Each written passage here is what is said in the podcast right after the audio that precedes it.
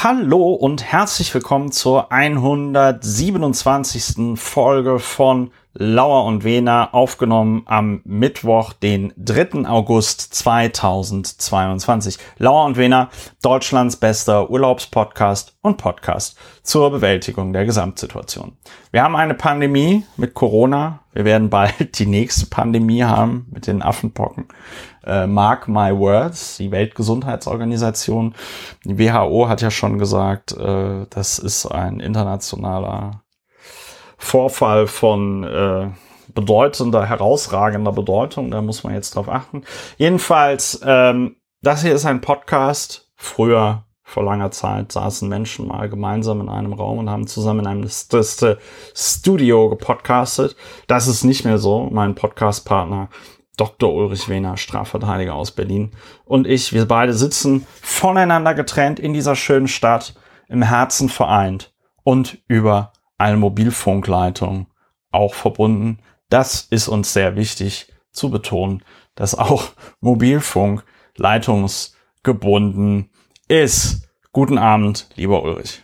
Guten Abend, lieber Christopher, du Mitglied des Berliner Abgeordnetenhauses AD und INSPE, Historiker, Publizist und Berater.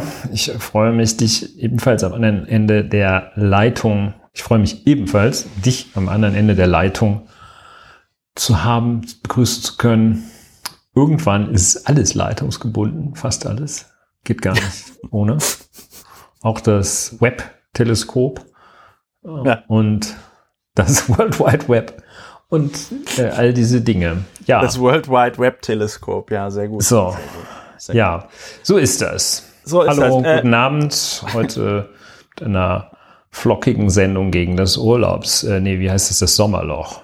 Ja, aber das ist auch interessant. Ich finde, es gibt äh, aufgrund des Ukraine-Kriegs äh, gibt es kein Sommerloch mehr. Und auch in den letzten Jahren fand ich, im Sommer haben wir ja jetzt Naturkatastrophen und äh, im Winter haben die Länder auf der Südhalbkugel Sommer und dann gibt's da die Naturkatastrophen in Form von äh, Waldbränden und so, ja. Und äh, von daher, ich finde, es gibt das Sommerloch nicht mehr. Ja, man darf auch nicht äh, glauben, dass äh, nur wenn man ein The eines Themas überdrüssig ist, äh, dass es verschwindet. Also ja, das, ja die äh, Klimakatastrophe gibt's noch immer. Wie äh, habe ich in der letzten Woche gelesen, Armin Nassé hat sehr, sehr treffend gesagt, dass, dass die, die, die laufende, laufende, die Wiederholung äh, nicht nur die Aufmerksamkeit natürlich äh, verringert, sondern die Sache auch selbst äh, inhaltlich verschiebt. Also wenn du zehnmal, nehmen wir mal Covid-19 oder Ukraine-Krieg, Krieg in der Ukraine, äh, Angriffskrieg Russlands in der Ukraine, wenn du es zehnmal hörst, 20 Mal, äh, dann wird nicht nur die Aufmerksamkeit geringer, sondern irgendwann, wenn man nicht aufpasst, sagt man, ah komm, ey, jetzt nervt mich das aber auch. Soll man endlich Schluss machen, sollen sich doch mal an den Tisch setzen. Ne? Ja, ja. ja, so ist es. Also dann, man darf nicht glauben, nur weil man es nicht sieht, ist es nicht mehr da. Und dann unterschreibt man auf einmal einen offenen Brief, der in irgendeiner deutschen Tageszeitung. Ja, may happen, ja. Ja, scheiße passiert. Jedenfalls, Ulrich, fragen wir überhaupt noch, wie es uns geht, oder sagen wir einfach wunderbar, toll. Ja, super. Super, Affentitten, geil. So, ja. äh, wir wollen ein besonders niederschwelliger Podcast sein. Deswegen ganz kurz, wir wollen ja auch ähm, besonders kompakt sein. Ulrich, was machen wir hier eigentlich bei Lauernwinner? Ja, Emotionsregulierung durch äh, faktenbasiertes Aufregen, das ist die Kurzform. Wir schauen uns die Dinge an und regen uns auf Grundlage des Anschauens darüber auf. Das ist ungemein hilfreich für die, den Emotionshaushalt. Sonst nämlich wird man verrückt, platzt und es entlädt sich in idiotischen Wahlentscheidungen, komischen Überzeugungen, sollen auch schon Querdenker auf diese Weise des nicht faktenbasierten Aufregens zustande gekommen sein. Das äh, ist unsere Methode, das äh, freie, aber faktenbasierte Assoziieren über Themen, die uns und damit die Welt, nee, umgekehrt, die die Welt und damit uns bewegen. Was machen wir hier? Das machen wir. Und manchmal bewerten sich die Sachen von selbst. Ja. Das sage ich immer. Und das liegt daran, dass sich manche Sachen von selbst bewerten. Zum Beispiel, wenn sie mit unserem Artist in Residence Friedrich Merz zu tun haben oder mit dem Herausforderer um den Titel des Artist in Residence, ähm, Markus Söder. Markus Söder, Ministerpräsident so. Söder. Äh, wir, wir haben im Sommer manchmal, das hatten wir jetzt die letzten Jahre nicht aufgrund der Pandemie, aber ähm, früher mal, bevor es die Pandemie gab, haben wir ab und zu mal über unsere Urlaube gesprochen. Und Ulrich war im Urlaub. Äh, wo warst du, Ulrich? Ja, ich war im Herzen Europas. Und da. Hessen. Nee. nee, nicht Deutschland. Ich war nicht in Kassel. Kassel. Kassel. Ja, schön da. Äh, Wolltest du dir mal dieses. Bisschen, äh, mal gucken, wie Antisemitismus anschauen. heute ja. geht, ja. Ja, nee. Ähm, also im Herzen Europas, das ist ja, Deutschland ist ja nicht Europa, das Herz Deutschlands ist nicht das Herz Europas. Da merkt man dann schon, äh, ja, irgendwie, wo ist denn eigentlich das Herz Europas? Ähm, ob es nur das Herz ist oder nicht, aber jedenfalls in einer Region, die ich äh, gar nicht so gut kannte bislang, äh, nämlich äh, an der, äh, ich bin sozusagen um die Grenze des Balkans herum äh, oszilliert. Äh, der Balkan ist da eine Halbinsel gewissermaßen. Äh, wenn man von Triest nach Odessa eine Linie bildet, dann ist alles, was südlich davon ist, nach geläufiger äh, Definition der Balkan. Und ähm, ich habe die, das alte K&K-Land Österreich besucht und äh, das äh, dieses junge, aufstrebende, kleine Slowenien äh, und dann noch ein bisschen äh, in dem äh, ja, Old Europe Italia äh, mich getummelt. Sehr aufschlussreich, sehr aufschlussreich an eigentlich überall äh, in diesen drei Ländern, äh, wo ich war. Und äh, ich kann zu jedem auch ein, eine kurze ja, unser, Aus, unser Auslandskorrespondent für die drei Länder äh, berichtet. Also äh, man kann bei Slowenien äh, jedenfalls, äh, wenn ich mal mich als, wenn ich mal Soziologie anhand von mir betreibe, äh, dann äh, kann man sagen, ähm, ich, ich, weiß nicht, was, was du so bei Slowenien, was du da für Assoziationen hast. Äh. Gar keine. Okay, ja, das ist natürlich nicht hilfreich. Also schuldig im Sinne der Anklage, ja. Also äh, Slowenien ähm, nix, gar nichts. Ja, also ich hatte auch nur ganz wenig. Ich äh, hatte eben äh, äh, Melania Trump äh, so ah. als ah. im Sinn. Und äh, mein, meine vorurteilsbeladene äh, mein vorurteilsbeladener Geist sagt, es muss ein totaler Schrottstaat sein, wenn es so verzweifelte Menschen hervorbringt, die sich an den Hals von Donald Trump schmeißen. Ähm, dann dachte ich, das ist bestimmt alles total im Eimer da. Völlig ungerecht, völlig fies. Ich wusste nichts, nichts, nichts. Und stellt sich heraus, ein kleines Land, zwei Millionen Einwohner, äh, das tiptop funktioniert. Total ähm, äh, ja, voll funktionsfähig, modern und äh, äh, ohne jegliche negative Auffälligkeit. Äh, das wo einfach, wo ich jedenfalls immer sagte, was das ist bestimmt total Mist da. Dann noch Balkan, wo man sowieso sagt, ist eigentlich, oder wo viele sagen, einschließlich meiner Person, wenn ich nicht aufpasse und mich ein bisschen korrigiere, äh, alles Mist. Also Slowenien super, super, super Power State. Ne? Äh, hießen schon, man, man sprach schon äh, zu früheren Zeiten von den Preußen Jugoslawiens. also ähm, ja, durchaus beachtlich. In Italien bin ich äh, Zeuge eines Phänomens geworden. Das, das war jetzt deine Slowenien-Geschichte, dass da alles funktioniert? Ich höre deine Enttäuschung, aber muss man selber hinfahren. Nein, also, nein, also ich äh, sag mal so, der Punkt, der Punkt ist der, ich, ich glaube dir das ja sofort. Ne? Und das ist ja auch beeindruckend, weil. Nee, das ist eigentlich nicht äh, beeindruckend, das ist eigentlich beeindruckend. Der Umstand, dass ich das beeindruckend finde, ist beeindruckend. Ja, aber der Umstand, das ist halt zeugt halt von enormer Ignoranz, äh, die ja, ich offenlege. Ich das, ja, ich finde das aber beeindruckend nicht. Ähm, äh, nicht aufgrund meiner Vor Vorurteile gegenüber Slowenien, sondern einfach, das ist für mich eher Ausweis dessen, dass das in Deutschland alles so runtergerockt ist und so dermaßen nicht mehr funktioniert, dass man es halt eben nicht mehr gewohnt ist, wenn ein Land ähm, ja, man ist noch immer überrascht, dass andere viele, viele Dinge besser können, aber das ist halt Quatsch, ja. ne? Also das, ist, das, muss man sich mal langsam dran gewöhnen. Ja. Und äh, das, äh, ja, das sollte Slo ein kleiner Slowenien, Beitrag sein. Slowenien übrigens nicht zu verwechseln mit der Slowakei. In der Tat. Ja. Äh, liegt auch woanders. Ja, ja, nein, ich wollte es aber, nein, das wird, ich glaube, Slowenien und Slowakei werden ähm, oft miteinander verwechseln. Ja, äh, Slowenien äh, liegt im Süden Österreichs. Ne? Ja, Südlich, nicht im Süden Österreichs, sondern südlich von das Österreich. Ist so, das ist ein bisschen so. Danach kommt Kroatien. Geografisch ist es ein bisschen so, als würde man Brandenburg mit Baden-Württemberg verwechseln. Oder ganz, Brandenburg ganz mit Brandenburg in an der Ostküste USA. der USA. Ja.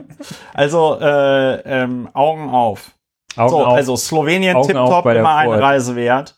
Richtig, äh, die Preußen auch, Jugoslawiens. Hat ein äh, kann man sich als Stichwort merken. Ja. Hat ein pro Kopf Einkommen nominal von äh, 29.193 ja, US-Dollar und ist damit auf Platz 37 weltweit. Ja, also, G7, äh, Mitglied der G37.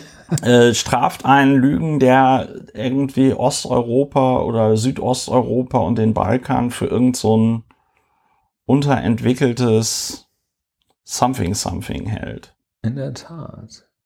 Ja, äh, sehr Gut. überzeugend dann Italien, äh, die Stadt Triest, die fast Und ist, sorry, ich muss jetzt noch mal, ich muss noch mal reingrätschen. Das finde ich sehr beeindruckend beim Index der menschlichen Entwicklung, wer immer das macht, ist es wahrscheinlich die UNO. Ja. OECD. Ja, ist ein bisschen OECD-artig, aber. Nee, nee, ist äh, Vereinten Nationen. Äh, und da ist Slowenien auf Platz 22. Ja. Ah. Und das heißt natürlich, wenn man beim Pro-Kopf bei, bei der menschlichen Entwicklung besser ist als beim Pro-Kopf-Einkommen, das könnte, da ist der eigentliche, das ist der Lauer- und Wehner-Koeffizient. Ja, das, das, das ist so. die eigentliche Kraft. Da ist ja. Deutschland, da ist Deutschland nur auf Platz 6, ne? So. Äh, also aufpassen. Aufpassen. Ja, Andacht. Gut. Und, und acht. Obacht. Dann warst du in Achtung. Italien. Äh, Achtung. Ja, Italien. Dann warst du in Italien. Aber auch so, äh, was heißt aber? Äh, Italien ist ja, hat ja so eine ganz, ganz kleine äh, äh, Auskragung, sagen wir auf der Baustelle immer. Ähm, und da liegt zum Beispiel Triest da möchte ich nur berichten, dass man da derzeit vom von der, da gibt es so eine Art äh, Hafenpromenade äh, und äh, wenn man da guckt, äh, guckt man aufs, aufs überraschenderweise aufs Meer und sieht da so ein Schiff und dann guckt man nochmal hin und sagt sich, ah, habe ich das schon mal irgendwo gesehen. Das sieht sau komisch aus, aber ich kenne das Schiff. Und dann guckt man noch zwei, dreimal hin und googelt ein bisschen und da dümpelt zwischen so abgerockten Containerschiffen, die da in den Hafen fahren wollen, mehr oder weniger abgerockten Containerschiffen, sie, äh, dümpelt da die Segelyacht A. Äh, die hat den kurzen Namen A. Ähm, das ist das, die größte Segelyacht der Welt. Die sieht unendlich bescheuert aus. Ähm, und äh, die haben, da gibt es auch so ein paar Videos im Internet, die hat die äh, Guardia di Finanza oder so heißt da die die Steuerfahndung, ja. die haben die festgesetzt, weil äh, sie einem russischen Oligarchen gehört. Und die dümpelt jetzt da so Immer herum. Und äh, diese Videos im Internet sind sehr schön. Da, dann kommen die da mit so, so kleinen Fiats angefahren äh, und Schlagnamen halt äh, die äh, Segelyacht A.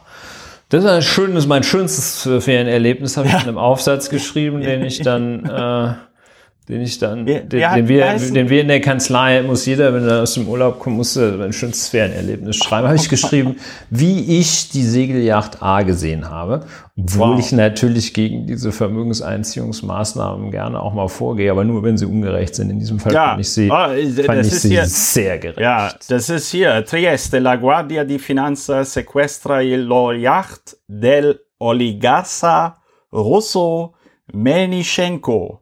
Ja, ja. geil.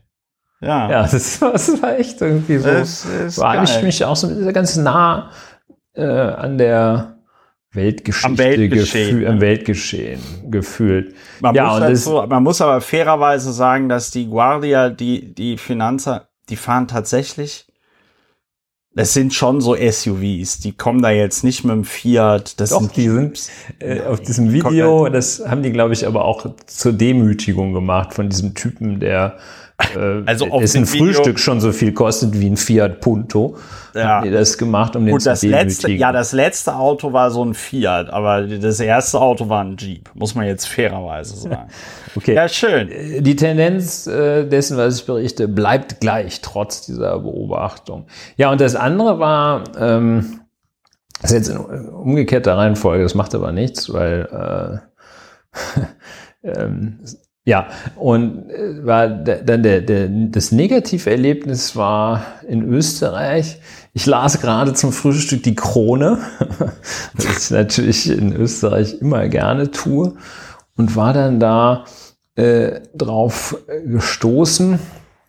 Da ging es um das österreichische Waffengesetz. Und die Krone erklärte ihren äh, geneigten Lesern, welche Stichwaffen man denn mit sich führen darf und welche nicht. Das ist im Grunde genommen alles so wie nach dem deutschen Waffengesetz, wo man äh, bestimmte Waffen, zumal Scheinwaffen und solche, die eine Einhandbedienung erlauben, äh, nicht mit sich führen darf. Äh, Scheinwaffen war falsch, so versteckte Waffen. Äh, also das war alles gleich. Aber dann blieb meine, äh, mein Auge an einem Satz hängen, der sagte, ähm, für Drittstaatsangehörige gilt ein generelles Trageverbot von Stichwaffen. Und da stellt sich heraus, es gibt tatsächlich in Österreich ein spezifisches Waffenverbot für bestimmte, für einen bestimmten Personenkreis, nämlich Asylbewerber und Drittstaatsangehörige, die sich im Bundesgebiet Österreichs unrechtmäßig aufhalten. Die dürfen gar keine Waffen tragen. Die anderen, die Öschis dürfen bestimmte Messer tragen. Fand ich krass, habe ich noch nie gehört. Äh, Ja, klingt für mich auch irgendwie so, als, ja gut, jetzt ist der Waffenbesitz kein Menschenrecht, ne? Aber äh, ich sag mal so, die. Äh, Aber die ist in der Hand von einem, das ist, das ist in der Hand von einem, also von einem 60-jährigen Familienvater, der jetzt irgendwie zum Melonenschneiden geht, äh, aber äh, syrischer äh, Herkunft ist, ist okay, das brauche ich dir nicht zu erklären, dass, es, dass das Messer nicht gefährlicher ist als beim, bei einem 18-jährigen Aslak aus der Wiener Vorstadt, der ich glaube, wir seit drei wissen, dass es sich Generationen. bei diesem, bei dieser Regelung vor allen Dingen um einen Vorwand handelt, so ist um es. dann Ausländer ja äh, zu verknacken, weil sie Ja. eine illegale Waffe mit sich führen. Ja, so, aber nun genug So. der, äh, der Urlaubsberichte. Ähm, ich möchte diese Region, ich möchte nicht, dass diese Regionen äh, demnächst überlaufen sind. Äh, Ja. Und äh, ja. Ich habe noch eine Lektüre-Empfehlung aus dem Ja. Urlaub. Christian Baron, ein Mann seiner Klasse, ganz großartiges Buch. Ja, Da schildert der Autor autobiografisch äh, seinen Werdegang aus einer von einem schwerst alkoholkranken Vater und einer äh, klugen, aber untergeordneten Mutter geprägte Kindheit in ultra prekären, sozial wie ökonomisch ultra prekären Verhältnissen und seine Entwicklung dann da heraus äh, über eine über die Schullaufbahn gekrönt durch das Abitur und ein anschließendes Studium. Ein ergreifendes Buch, das vieles vieles verdeutlicht und an vielen Stellen die Augen öffnet ähm, für Leute, die irgendwo aus der irgendwo aus der Mittelschicht im nicht Friedrich Merz Sinne stammen. Kann ich nur empfehlen. Christian Baron, Baron, Baron, ein Mann seiner Klasse. Ja, klingt So viel gut. zu meinem Urlaub. zu deinem Urlaub, ja. Und weil du vorhin sagtest, dass du nicht möchtest, dass das überlaufen wird, äh, also deine Urlaubsziele, muss ich, muss ich ein, eine komplett abgefahrene Geschichte ganz kurz erzählen. Ist mir nicht selber passiert, aber äh, ich las davon kürzlich auf Reddit, beziehungsweise kam über Twitter dann zu diesem Reddit-Post äh, aus der Kategorie, was, was Influencer alles so machen. Und ähm, da gab, also die, die Story geht so, das, da, da meldete sich ein in so einem Reddit-Forum, wo es um juristische Fragen ging, meldete sich ein französischer Bauer. Das fängt dieser, ganz gut an. Und dieser Bauer hat, ähm, wusste ich nicht, dass es sowas gibt, aber der hat Luxusfrüchte angebaut. Ja. Und ähm, das jetzt frag mich nicht, wie das funktioniert, aber der hat halt unter anderem besonders tolle Orangen angebaut, die in einer sehr geringen Stückzahl, aber dafür sehr teuer. Und da hat er dann also Gourmet-Restaurants und Luxushotels und so in der Region, wo er da anbaut, beliefert. Das ist auch erstmal gar nicht jetzt irgendwie unglaubwürdig, denn die Franzosen geben deutlich mehr Geld für Essen aus als jetzt der äh, durchschnittliche Allmann, der ja gerne einfach. Der mit seinem Mercedes zu Aldi fährt, meinst Der mit seinem Mercedes zu Aldi fährt und dann da 50 Kilo Hackfleisch für drei Mark zu kaufen. Ja, und ähm, dann hat er also festgestellt, dass da in seiner Orangenplantage auf einmal ganz viele Orangen aufgeschnitten und zermatscht waren. Und er schrieb, er konnte sich nicht erklären, was da passiert ist. Er hat sich überlegt, naja, gut, vielleicht waren das irgendwelche Geflüchtete, die hier irgendwie auf äh, Wanderschaft waren, woanders hin und dann hatten die Hunger und dann haben die da irgendwie Orangen gegessen oder so. Meinte er, hätte auch, hätte auch mit leben können. Ja, so. Und dann irgendwie ein paar Wochen später wurde er, wurde er dann irgendwie von Bekannten oder Freunden darauf hingewiesen, die haben dann auf TikTok oder Instagram so Videos gesehen von Influencerinnen, wie die in so einer Plantage stehen, so Orangen von einem Baum pflücken, die aufschneiden und in ihren Händen zermatschen, damit du so siehst, wie da der Saft so rausquillt. und dann haben die gesagt, ey, hör mal, äh, Pierre, äh, das ist doch deine Plantage. Und dann hat er sich das angeguckt und hat gesagt, ja, ja, das ist meine Plantage. Und ähm, dieser Franzose, wie gesagt, hat sich also jetzt in diese, an dieses Reddit-Forum da gewandt, weil er gesagt hat, so, also ich weiß jetzt, wer das war. Ja, also ich habe ja die Accountnamen und so.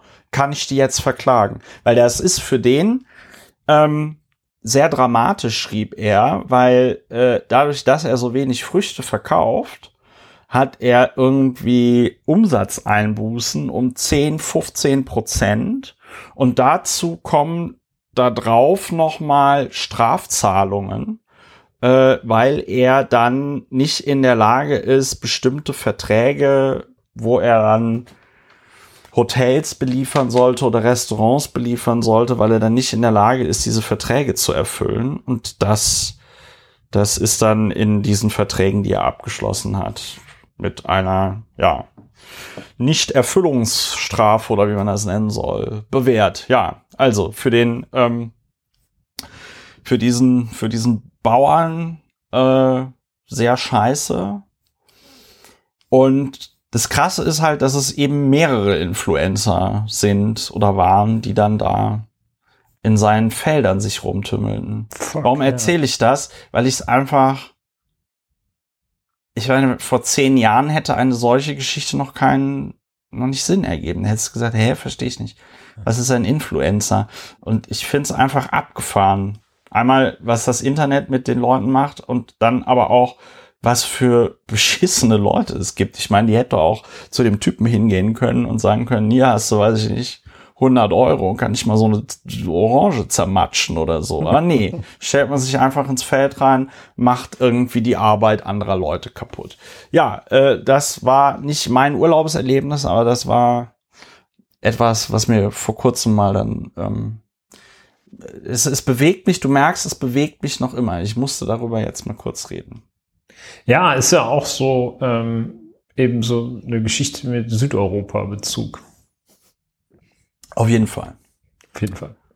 So, weiter geht's in diesem äh, sehr kompakten Podcast nach den Urlaubserlebnissen von Ulrich wenden wir uns einem Thema zu, worüber wir nicht reden. Es ist nämlich so, es gibt äh, Dinge, mh, hm, die passieren und dann regt man sich auf und dann redet man drüber. Und dann gibt es aber Leute, die wissen, wenn ich etwas so mache, dass sich die Leute drüber aufregen, dann verbreitet das sich ganz, ganz schnell. Und ähm, um dem einen Riegel vorzuschieben und einfach, äh, damit wir uns alle im strategischen Schweigen üben, gibt es also diese Rubrik, worüber wir äh, nicht reden. Einmal kurz über etwas reden, damit man nie wieder über etwas, über diese Sache reden muss. Äh, ganz vorne mit dabei äh, Friedrich Merz, unser Artist in Residence. Man kann davon ausgehen, nach einer vorsichtigen Schätzung, ersten vorsichtigen Einschätzung meines Hauses, kann man davon ausgehen, wenn Friedrich Merz den Mund aufmacht, ist es eigentlich immer etwas, worüber man sich aufregt. Und auch bewusst so gesagt, dass man sich darüber aufregt. Und der Markus aus Bayern, der Markus Söder, der äh, kann das auch ganz gut. Um die beiden soll es aber nicht gehen, sondern äh, es geht zunächst um Gerhard Schröder. Du wolltest kurz was zu Gerhard Schröder sagen, Ulrich. Ja, ich wollte kurz äh, über ihn äh, beredt schweigen. Äh, Gerhard Schröder hat, also für diejenigen, die ihn schon komplett vergessen haben, Gerhard Schröder war, und das ist immer wieder schwer vorstellbar, äh, tatsächlich einmal Bundeskanzler der Bundesrepublik Deutschland und äh, ist sogar einmal wiedergewählt worden und ist ein, ja, ein eng verbunden, sagen wir mal, Fakten den Vorzug vor Polemik gebend mit Herrn Wladimir Putin, einem russischen Diktator und Angriffskrieger. Wir auch streng faktenbasiert sagen müssen, leider. Und ähm, gleichzeitig ist Herr Schröder äh, dann so ein richtiger Geschäftsmann geworden, äh, während ansonsten El Elder Statesmen, äh, Elder Stateswomen gibt es ja bislang wenige, ähm, sich aber so edlen Tätigkeiten verschreiben, halt Gerhard die Kohle gesucht und da angeheuert beim Konzern Gazprom und jetzt äh, erweist er sich als Kommentator äh, des Angriffskrieges Russlands gegen die Ukraine oder der russischen Entscheidung, der russischen politischen Führung gegen die Ukraine. Und ganz, ganz dolle nicht reden muss man insbesondere über eine Äußerung, die Herr Schröder jetzt hat, ein Magazin gefunden, das ihn interviewt hat. Ähm, den Stern. Den, den, Stern. Das ist sozusagen ein schöner Lerneffekt, dass man lernt, ach, den Stern gibt's auch noch. Ähm, das ist aber der einzig positive Lerneffekt. Und äh, ein Aspekt, über den man ganz, ganz besonders krass nicht reden darf, ganz laut nicht reden darf, ist, dass er ähm, neben dem ganzen, äh, ja, müssen noch verhandeln und sowas, Putin will doch auch nur Frieden, sagt er, wäre jetzt überhaupt kein Problem, äh, wo das Gas nicht anständig äh, durchrauscht durch Nord Stream 1, wäre jetzt kein Problem, macht man einfach Nord Stream 2 auf, ist doch fertig. Und da muss man sagen, verarschen, lieber Herr Bundeskanzler AD, verarschen. Können wir uns alle wirklich blendend selber. Und das darf gar nicht erst, ähm, und das darf gar nicht erst äh, nennenswert äh, wiederholt werden, weil das ist so ein klassischer Fall, ähm, das wird also es ist ein klassischer Fall, wo man nicht drüber reden darf. Das wird dann einfach mal so in den Raum gestellt und irgendwie ist es dann da. Und irgendwie ist dann da, ja, könnte doch mal einfach äh, Nord Stream 2 aufmachen. Wir, da ist doch fertig. Das ist doch, äh, ist doch, steht das neue Ding da und keiner nutzt es. Und äh, ja, das haben wir dir doch extra gekauft. Du hast nur einmal damit gespielt und jetzt liegt es den ganzen Tag in der Ecke rum. Und, und dann so dieses, äh, ich weiß nicht, ob du Vicky und die starken Männer, diese Zeichentrickserie ja, ja, kennst. Ja, ja. Der Vicky hat sich, ich weiß gar nicht, ob Vicky Mädchen oder Junge war. Ähm, divers. Divers, äh, ist auch egal. Jedenfalls hat die Wiki-Person sich dann immer so unter, so ein bisschen mit dem Finger unter der Nase gerieben. Ja. Und dann gesagt, ha, ich hab's. Und, ich hab's. Und äh, so das muss man ist so, sich den Schröder so muss man sich denken, ja, ich hab's. Ich hab's. Ah. Und äh, dann sagt er, ja, äh, so, das ist, also da darf man auch gar nicht wirklich, äh, darf man einfach nicht drüber reden. Ne? Das ist halt da darf man auch, nicht drüber reden. Nein. Es ist auch wirklich unverständlich, warum diese alten Männer, äh, ich, ich glaube, auf dem Sterntitel ist so, ich sehe überhaupt keinen Grund, irgendwas neu zu sehen oder sowas. Ähm, die, diese alten Männer, die werden so derartig rigide, altersstarrsinnig. Äh, Wir hatten ja auch den äh, zwischen danach dann verstorbenen Bundeskanzler AD Helmut Kohl, der auch so, ich, ich, ja, ich, ich, ich, ich sag doch nicht, meine Freunde gebe ich doch nicht preis und so. Also ganz schlimm. Ganz, ganz schlimm. Nicht drüber reden. Lass uns über was anderes nicht reden. Es sei denn, Ja. du möchtest noch ein bisschen über Gerhard Schröder nicht reden. Ja, also es fällt mir, es fällt mir schwer, ähm, äh, also sowohl über ihn zu reden, als auch dem- über ihn nicht zu reden. alles schwer, ja. Äh, das Problem ist halt echt, dass da, dass ich noch zu freundlich über ihn denke, weil er so eine liebe, nette Frau hat. Ja, die Soyeon Schröder Kim. Aber die muss sich ja langsam auch mal fragen lassen, mit was für einem Idioten sie da zusammen ist. Ähm, ich finde, ein guter Punkt, den ich heute noch gelesen habe, ist, äh, dass der Schröder deswegen da von seinen Posten bei Gazprom zurückgetreten ist und so. Nicht, weil er davon überzeugt war, dass das so eine gute Idee ist, sondern weil er halt irgendwie Schiss in der Büchse hat, hatte, dass er dann eben auch irgendwann mal sanktioniert wird. Ne? Ja. Und ich meine, das ist halt echt, ähm, mh, also das ist halt, an Gerhard Schröder wird sich in 50 Jahren auch nur noch, wird man sich auch nur noch daran erinnern, dass der der Typ war, der dann da für den Putin angeschafft hat. Ne? Aber gut, so ist das im Leben. Jeder ist seines Glückes Schmied und äh, wenn man der Meinung ist, dass man nur dadurch Geld verdienen kann, dass man für einen Terrorstaat arbeitet, dann ist das halt so. Gut, ähm, ich wollte über etwas reden, was mir, als ich jetzt, man soll da keine Witze drüber machen, aber als ich es gelesen habe, habe ich gedacht, habe ich jetzt vielleicht einen Schlaganfall? Bin ich schon tot? Ja, so. Ähm, äh, FDP will Geschäft mit verkaufsoffenem Sonntag helfen. Das ist eine Meldung von vor zwei Tagen. Hier im Tagesspiegel. Im Juni brachen die Umsätze im Einzelhandel um 8,8 Prozent ein. So stark wie seit 28 Jahren nicht mehr. Die Konsumstimmung ist auf dem Tiefpunkt. Ja, so fasst es der Tagesspiegel die Ausgangssituation zusammen. Und die Lösung der FDP ist ganz klar verkaufsoffene Sonntage. Und das ist so dumm, das ist so dumm. Da ist noch mal, das ist nicht mal das Gegenteil von richtig. Also das Problem ist ja nicht, dass die Leute auf zu viel Geld sitzen und sagen, fuck, ich muss von Montag bis Samstag immer dann, wenn die Geschäfte aufhaben, arbeiten. Das wäre echt toll, wenn ich sonntags äh, einkaufen könnte sondern das Problem ist ja, dass die Leute sagen, hm, alles wird teurer, ich soll Geld wegen den explodierenden Gaspreisen zurücklegen und, und, und. Also gebe ich nicht mehr so viel Geld aus. Und dann ist es auch bums egal, ob, der, ob die Geschäfte Sonntag aufhaben, ob die Geschäfte 24 Stunden, sieben Tage die Woche aufhaben. Die Leute haben einfach kein Geld zum Ausgeben und kein Geld zum an der Wand zu schmeißen, was du ja oft brauchst zum Konsumieren. Ne? Also es geht ja nicht nur um es geht ja, es geht ja darum, dass du, nachdem du, äh, weiß ich nicht, im Supermarkt warst und das Essen gekauft hast, noch einen Fuffi hast, den du mal irgendwie an der Wand schmeißen kannst. Haben die Leute ja schon vor der ganzen Scheiße oft nicht gehabt und jetzt noch weniger.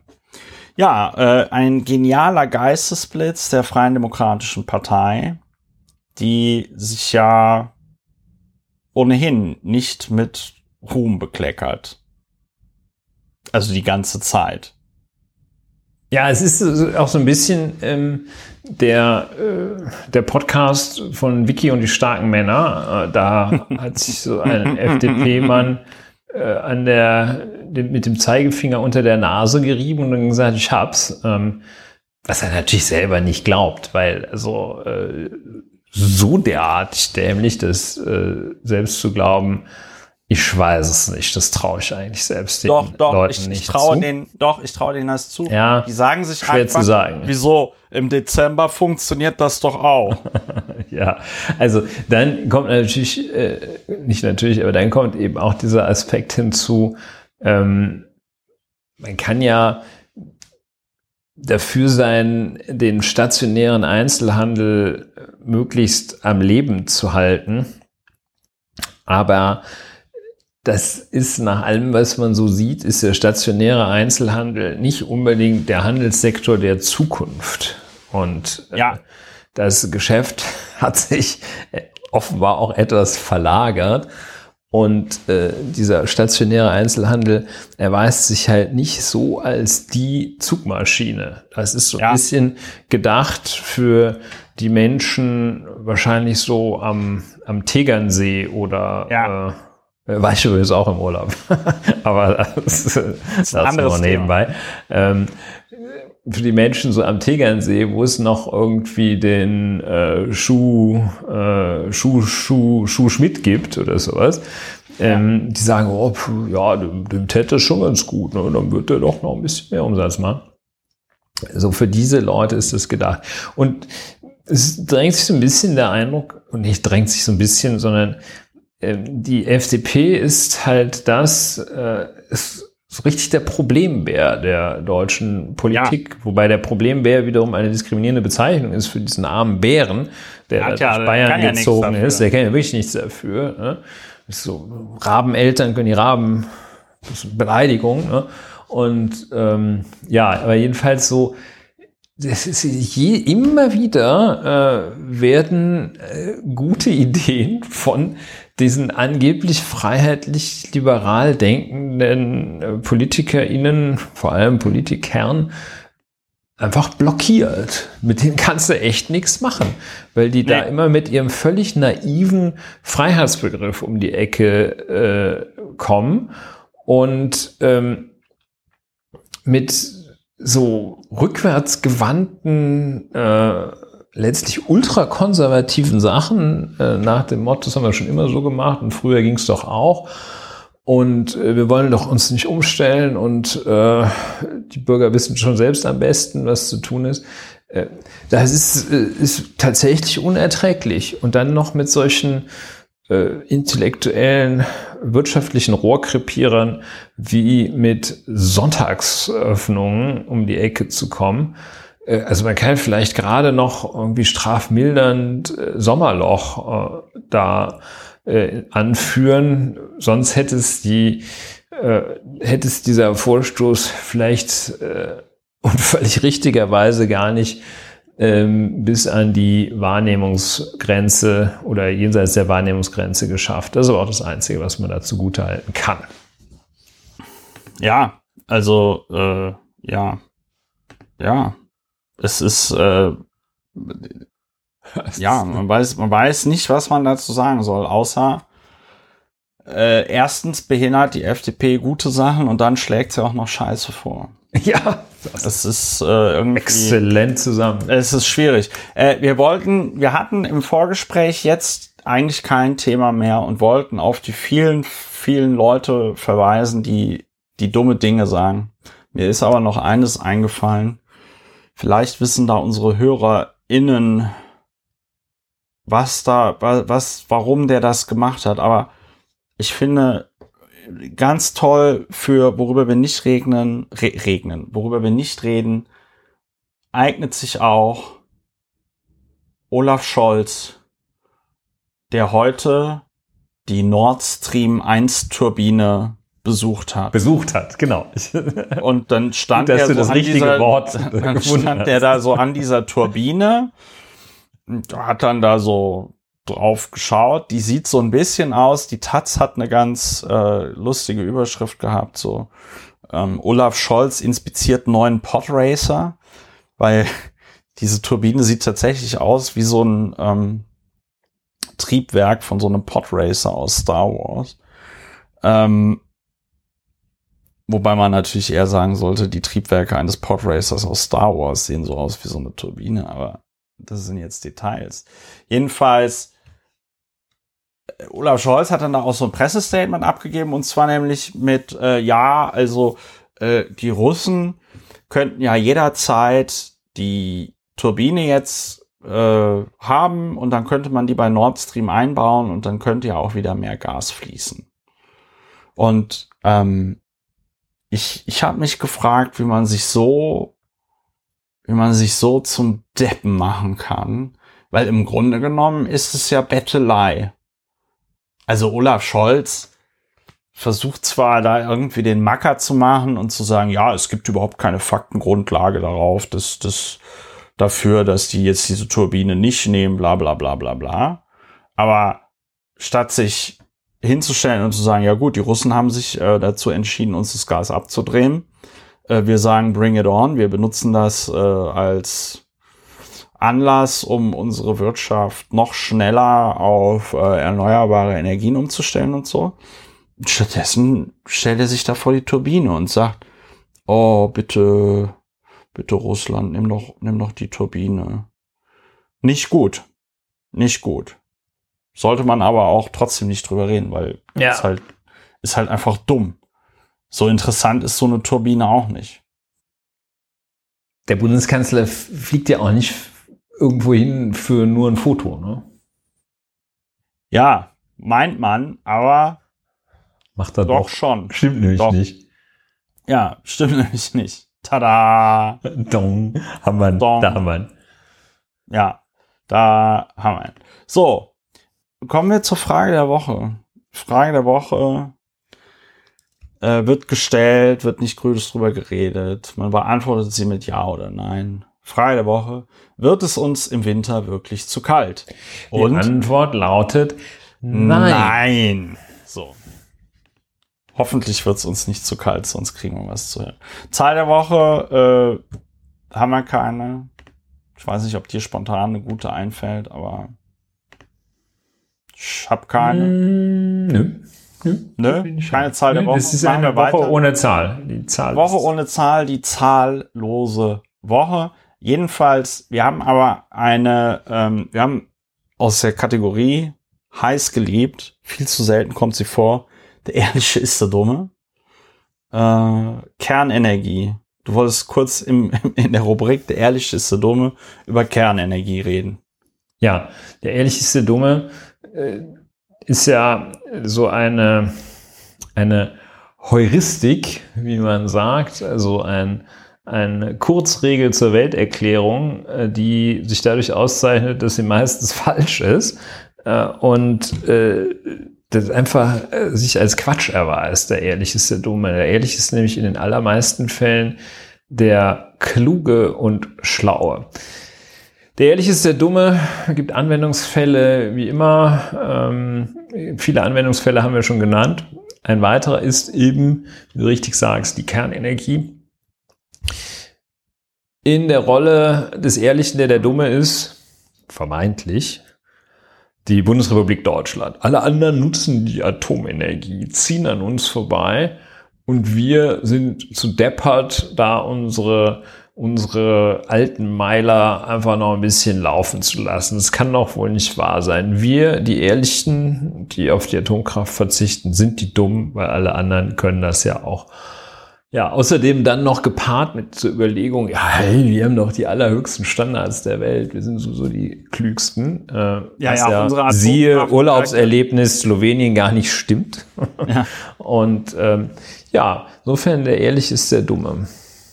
Haben wir ja. einen neuen Anwendungsfall. Haben wir einen neuen Anwendungsfall.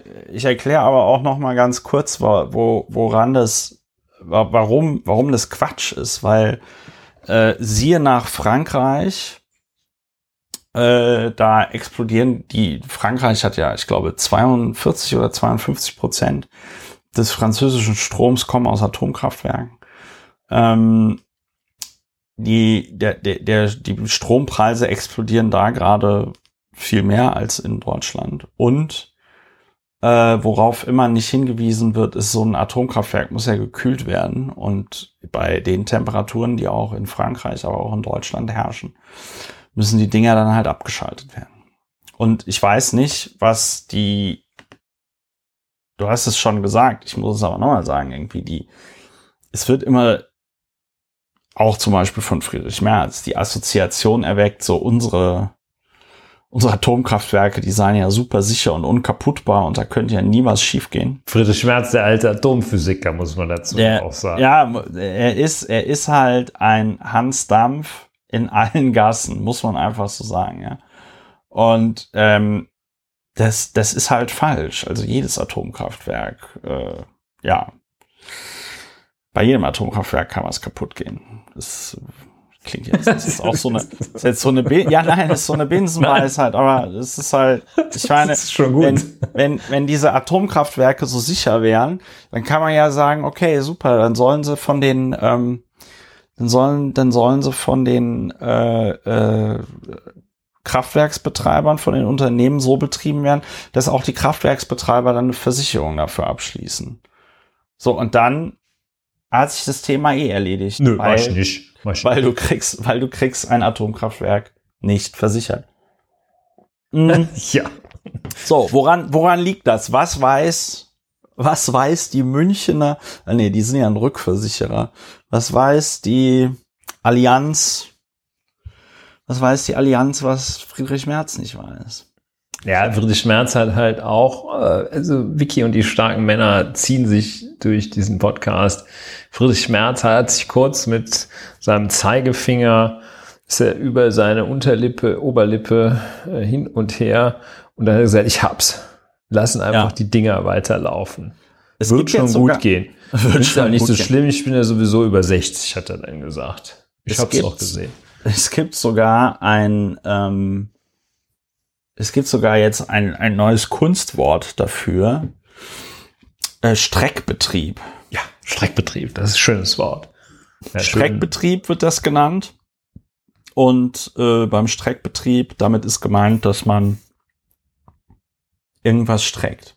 Ja, ich glaube, dass man diese Uranbrennstäbe, ähm, dass man die die, jetzt geht's aber wirklich rund hier, ähm, dass man die, ähm, also die kann man sozusagen schnell abfackeln oder langsam. Und ähm, weil das jetzt nicht so ein Supermarkt für Uranbrennstäbe gibt, äh, müsste Ach. man bei den in den überhaupt noch äh, funktionsfähigen äh, äh, auf Betrieb Restbetrieb, Streckbetrieb ausgerichteten deutschen Atomkraftwerken äh, müsste man, äh, könnte man die nicht volle Pulle durchlaufen lassen, sondern äh, müsste, weil man nicht mehr so viel Brennstäbe hat äh, und die, wie gesagt, nicht beim Brennstab Aldi kaufen kann, äh, müsste man das jetzt, also müsste man die sozusagen langsamer abbrennen lassen. Ja?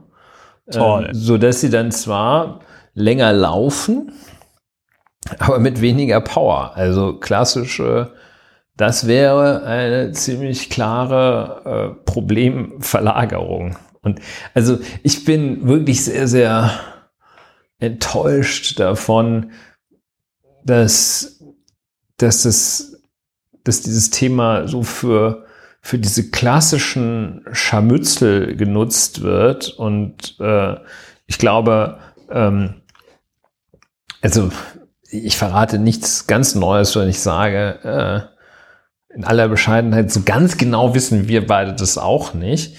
Ähm, aber äh, wir tun auch nicht so wie diese Knallköpfe, ähm, äh, aka Friedrich Merz und sagen, oh, ist so ganz einfach äh, und lass es doch laufen. Also statt, es ist wirklich sehr, sehr ernüchternd für mich jedenfalls, statt sich zusammenzusetzen und da jetzt nach einer Lösung zu suchen, äh, ja. Liefern die sich so Scharmützel auf diesem absoluten Nebenkriegsschauplatz bei dieser Frage, ob da jetzt zwei, drei Prozent äh, des Stroms äh, jetzt noch hinzugesteuert werden, beigesteuert werden oder nicht von diesen komischen Atomkraftwerken. Also das ist ja. wirklich eine äh, ja, es ist auch. Das Leitmotiv ist, auch, ist, verarschen kann ich mich selbst. Ja, das Leitmotiv ist aber auch so, hihihi, jetzt, jetzt, jetzt würgen wir es den Grünen aber auch noch mal so ein bisschen rein. Ja, das, jetzt das können ist, die ihre da, eigene Scheiße fressen. Das ist es, ja, das ist echt so, hihihi, hihi. Ja. So, seht ihr, jetzt doch nicht da, so jetzt. Jetzt müsst ihr mal, jetzt müsst ihr mal was dazu sagen. Hihihi. Und das ist so, das ist so dumm. Das ja, das ist aber auch so ein bisschen dieses, äh, dieses Bösartige, dieses inkonsequente, ja. pharisäerhafte, bösartige, ja, ja, christlich, dieses Antichrist, dieses, nicht anti, sondern dieses unchristliche, dass man dann versucht, die Leute, wo man kann, fertig zu machen. Ne? Ja. Das ist äh, eine Strategie, die ich typischerweise, da sind äh, im schlechten Sinn besser, äh, die alles, was rechts von der Mitte ist, die können das besser. Ne? Die sind da ja. ruchloser. Äh, ja. Die, äh, die Grünen sind da immer noch irgendwie. Ja, es ist halt, es ist halt tatsächlich sehr, es ist halt laufen immer noch sehr, gerne ins Boxhorn da. Es ist halt tatsächlich unfassbar wie Gott. Ich meine, die CDU ist dafür verantwortlich, dass Deutschland energetisch so dasteht, wie es dasteht. Und, die, und jetzt machen sie einen auf Hihi. Jetzt haben wir aber doch die Lösung. Das habt ihr jetzt also, davon, ne? Das, ihr wart immer dagegen. Aber, aber, ich finde, ich finde da, ich finde, da machen die, haben die Medien aber auch eine ganz unrühmliche Rolle, weil mit ein bisschen, mit ein bisschen ähm, Nachdenken kommt man ja schnell darauf, dass es kompletter Quatsch ist, die Atomkraftwerke äh, länger zu betreiben. Und äh, stattdessen gibt man denen dann aber, also diesem Quatsch-Thema gibt man dann aber Raum und tut so, als wäre das irgendeine tatsächlich führbare Debatte. Ähm, ist es halt einfach. Ist es halt einfach nicht. Der Drops ist gelutscht. Nein, das gibt's nicht mehr. Atomkraft. Ja, ist ich eigentlich wäre die Debatte für beendet. Eigentlich eine ganz schöne Überleitung könnte das sein. Ja. Zu Männern, die Sachen machen, von denen man eigentlich nicht dachte, dass es sie gibt.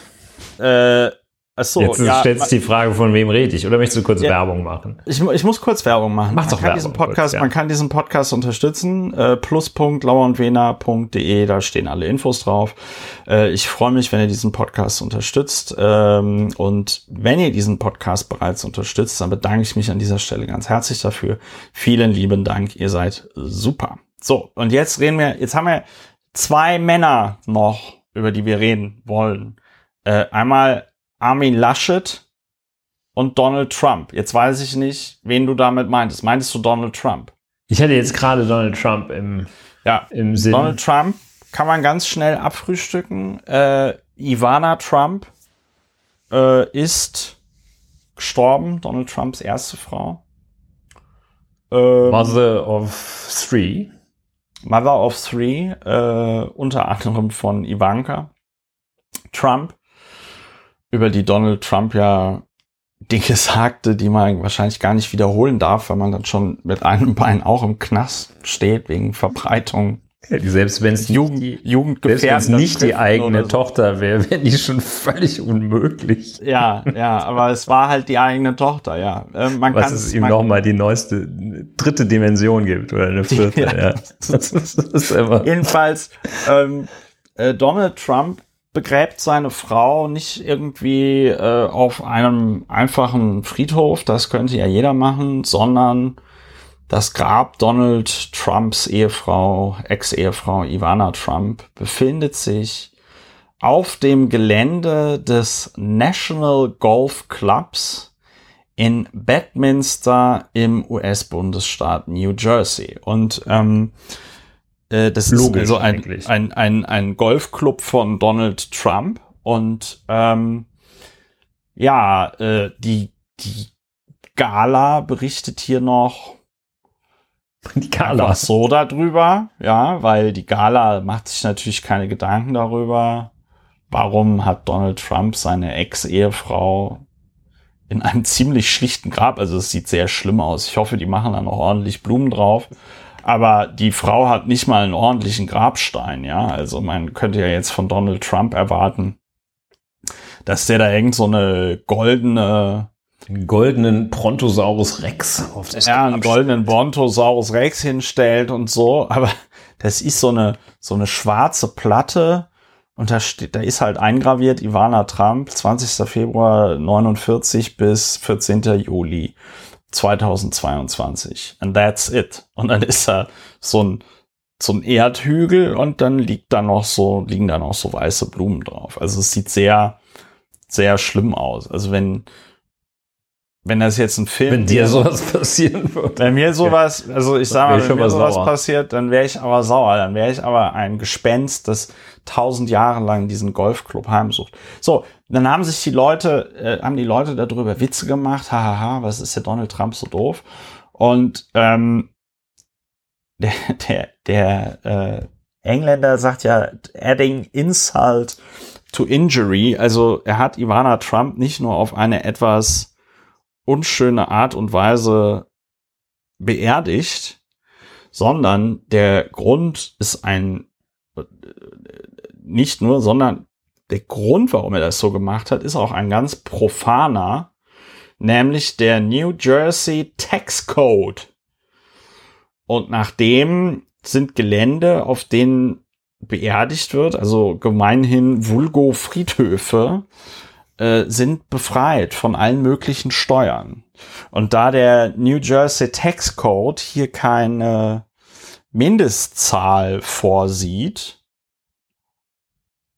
reicht die eine Leiche von Ivana Trump, das eine Grab reicht, um diesen Golfclub Donald Trumps von extrem vielen Steuern zu befreien. Ja, das ist äh, eine begründete Vermutung. Und also die, das ist diese New Jersey Tax Regulations gibt, das ist keine Vermutung, das scheint gesichert zu sein. Äh, das, also ich finde es so unglaublich, dass ich, dass ich fast Zweifel daran habe. Aber die Geschichte ist rund. Ne? Also äh, New Jersey äh, sagt also die Idee dahinter ist wahrscheinlich so eine Steuern sollen ja, deshalb heißen sie ja Steuern, sollen ja Steuern slash lenken.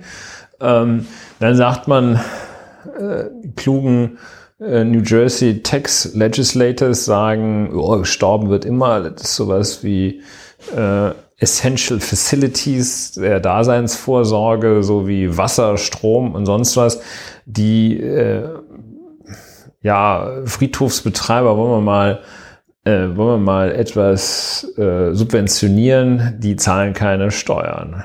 Und das ist ja eigentlich noch ganz gut, aber das ist dann wirklich jemand hin. Also in Deutschland wäre das so, äh, wäre das so eine juristoide äh, neunmal klugen Taktik, ähm, ja. wo man dann sagt, äh, äh, nee, wenn du auf deine Garage Sanatorium schreibst äh, und eingetragener gemeinnütziger Verein, dann ist dein Parkhaus nicht steuerbefreit.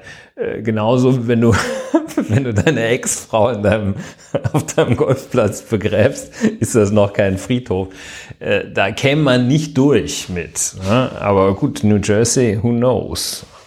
Ja, also äh, ich, ich hatte auch so einen Tweet äh, retweetet von einer Brooke Harrington, äh, Professor für Soziologie in, Dartma in Dartmouth.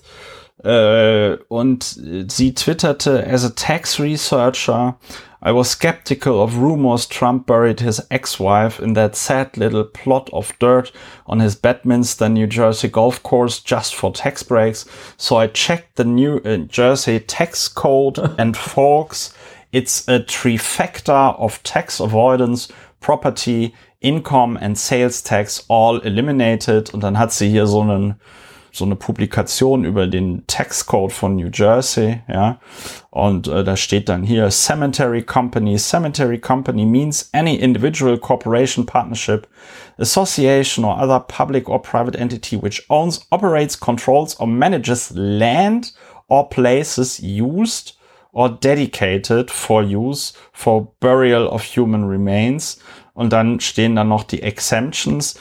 Und äh, sie hat dann nochmal dazugefügt, hier Full Text of äh, New Jersey Tax Code for Land Used for Human Burial, no stipulation regarding a minimum amount of human remains necessary for the tax breaks to kick in, looks like one corpse will suffice to mark, make at least three forms of tax vanished.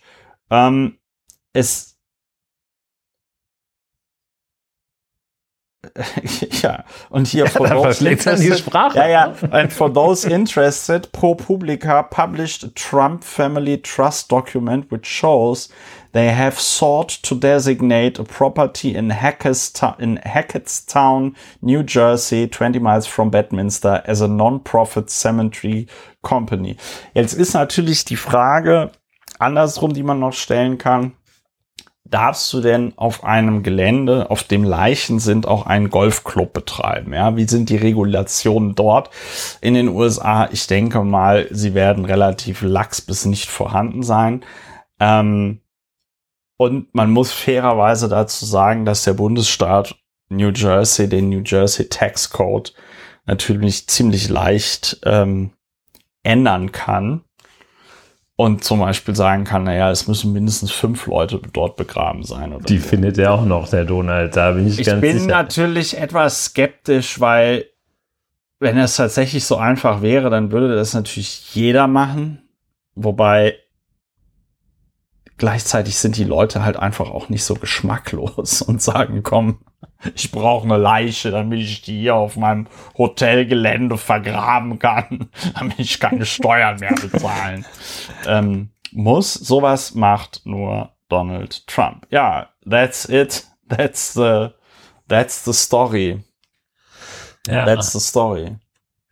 In Deutschland im Übrigen mit den äh, verschiedenen Bestattungsgesetzen nicht vereinbar auf seinem eigenen Golfplatz. Äh, ja, das ist äh, in, in, in Deutschland war das ja, aber jetzt begebe ich mich hier gerade auf ganz dünnes Eis. Aber ich glaube, es war doch auch ewig lange diese Pflicht, dass man in einem Sarg begraben wird oder so, ne? Ja, es gibt ja zulässige Bestattungsarten. Erdbestattung, Einäscherung und Promession, whatever that is. Äh, ja, nur was. Das ist Gefriertrocknen also, und anschließend Kompostieren des Granulats. Das ist äh, offenbar zulässig in, äh, in äh, weiten Teilen oder ganz Deutschland. Das Bestattungsrecht ist äh, Ländersache, also da kann man sich schon auf einige Unterschiede gefasst machen. Wahrscheinlich in, in Bayern ausschließlich katholische Bestattung oder Armenfriedhof. In Südbayern. Ähm, in äh, Nordbayern äh, protestantische Bestattung oder Armenfriedhof. ja. So. Aber jedenfalls nicht, nicht Golfplatz, das darf man nicht. Nee, Nicht Golfplatz. Kommen wir zu einem anderen also, Markt. Wir sind ja auch, ja, auch ein öffentlich Auftrag. Ja, nicht, nicht, dass, einen öffentlich-rechtlichen Bildungsauftrag. Dass irgendjemand sagt, ey, chill, bei Lauern, wen haben die gesagt? Das, Ulrich, ich bin fest davon ausgegangen, dass nachdem die, äh, nachdem ganz Deutschland diese Podcast-Folge hier hört, ähm, die Golfplatzbestattungen äh, in die Höhe schießen. Ja. Kommen wir jetzt zu einem, kommen wir zu einem anderen Mann. Hole in one, sagt man, glaube ich. Der, ja. Kommen wir zu einem anderen Mann, der wahrscheinlich auch auch ein großer, ein ganz großer. Sich ganz gut mit Donald Trump verstehen würde. Das ist gemein. Obwohl es, nee, obwohl es im Vergleich zu Friedrich Merz nicht gesagt hat. Friedrich Merz hat es ja tatsächlich gesagt. Armin Laschet nicht. Armin Laschet äh, oder Vorrede. Vorrede. Ähm, es begab sich zu der, es begab sich zu der Zeit, dass die, ähm, die Sprecherin des Repräsentantenhauses äh, der Vereinigten Staaten von Amerika, Nancy Pelosi, äh, auf Südostasienreise begab. Und dann hat die sich so gesagt, ey, wenn ich gerade schon mal da unten bin, kann ich ja auch mal in Taiwan vorbeischauen. Jetzt mögen, jetzt mag der eine Hörer oder die andere Hörerin sich fragen, ja Moment, wo ist denn das Problem? Was, was der soll die Taiwan besuchen? Ich möchte auch irgendwann mal Taiwan besuchen. Ja, es ist so, dass die, ähm, dass Taiwan, obwohl es ein eigenes Land ist, die 21 größte Wirtschaft der Welt, eigene, äh, ein eigenes Militär hat, ein eigen, eine demokratisch gewählte Präsidentin, eigene Pässe druckt und so weiter und so fort, ist es ein Land, das von den wenigsten Ländern dieser Welt anerkannt wird. Auch nicht von der Bundesrepublik Deutschland. Dennoch gibt es diplomatische Beziehungen mit Taiwan über das Goethe-Institut. Ähm, Diplomatische Beziehungen im untechnischen Sinne. Im untechnischen, im untechnischen Sinne. Nun ist es, nun ist es also nämlich so, dass die, äh, dass die Volksrepublik China die Auffassung vertritt, dass es sich bei Taiwan um eine abtrünnige Provinz handelt. Das Ganze läuft unter dem Ding ein, ein China, das One China Principle, ja. Jetzt ist also Nancy Pelosi dorthin und die Chinesen haben sich furchtbar aufgeregt, haben auch direkt gesagt, so, liebe Taiwaner, wenn, wenn das so ist, dann machen wir jetzt hier mal direkt eine Militärübung rund um Taiwan. Ich glaube, an vier oder fünf äh, äh, Stellen haben sie haben sie Flächen ausgewiesen auf der Hohen See, wo sie also mit scharfer Munition äh, Militärübungen machen werden. Eine unglaubliche Show of Force im chinesischen Fernsehen äh, mit Amphibienpanzern am Strand entlang, also an der Stelle Chinas, die dann am nächsten wäre äh, äh, äh zu Taiwan und so, ja. Und ähm, ja, Nancy Pelosi war trotzdem da, hat sich nicht beirren lassen. Kann man ja auch sagen, ist in Zeiten, wo wir sehen, was mit der Ukraine passiert ist, vielleicht gar nicht so schlecht, wenn äh, Nancy Pelosi einfach demonstriert, dass äh, die Vereinigten Staaten von Amerika solidarisch an der Seite Taiwans stehen.